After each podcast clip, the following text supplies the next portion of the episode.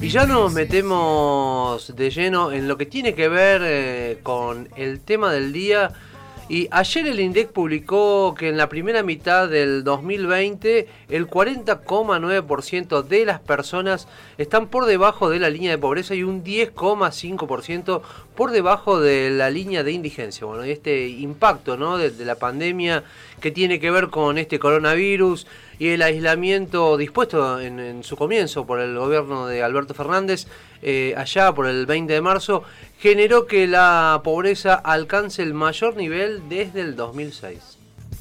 Esto es un escenario que además viene profundizado por eh, una crisis con la que inauguramos la nueva gestión de Alberto Fernández. La Argentina viene ya con índices de pobreza acuciantes, pero tener en cuenta que, eh, eh, porque esto hay que aclararlo, es una comparación entre los datos que hay en este primer semestre del 2020 con los primeros meses del 2019. Bueno, ahí la distancia, en los primeros meses del 2019, la distancia en lo que es la canasta básica alimentaria y lo que era el ingreso eh, mensual promedio era de poco menos de 7 mil pesos la distancia, ¿no? Lo que nos faltaba para llegar a la canasta básica. Ahora lo que nos faltan son alrededor de 18 mil pesos. Y esto que son números, en definitiva se trata de situaciones acuciantes de familia mm, familias que no pueden llegar a fin de mes, que no pueden acceder al alimento, a los medicamentos en una situación que ya es crítica. Y sobre todo la gran diferencia, ¿no? Lo que implica alcanzar o llegar a la canasta básica y se extiende cada vez más, ¿no? El tema en cuestiones de peso y lo que eso implica, ¿no? La, cuestión de, complejidad de acceder a un montón de cuestiones que tiene que ver con alimentación, que tiene que ver con, con salud, pero sobre todas las cosas, eh, y si bien acá en Argentina estos números eh, son altos y son preocupantes, también no deja de, estar enmarcado dentro de esta de este problema que ya lo venía eh, acarreando Argentina desde hace años atrás, eh, que es uno de los grandes problemas que tiene también la democracia y que se debe, ¿no? que tiene que ver con el tema de la pobreza, pero que esta pandemia ha venido a acelerar eh, de manera exponencial todos estos números. más es elocuente este número de la diferencia que había entre el 2019 y el 2020 para que una persona, un argentino, pueda llegar a la canasta básica común. Lo importante también es no quedarse en los números nada más, que son impactantes, sino eh, comprender eh, dos cosas, me parece a mí. Por un lado, que detrás de estos números hay personas de carne y hueso y familias, y por otro lado, que esto tiene un origen en la desigual distribución de los recursos. Y en eso somos todos responsables, si bien hay eh, niveles de responsabilidad, porque también hay distintos lugares desde los que se puede accionar más o menos para revertir esta situación.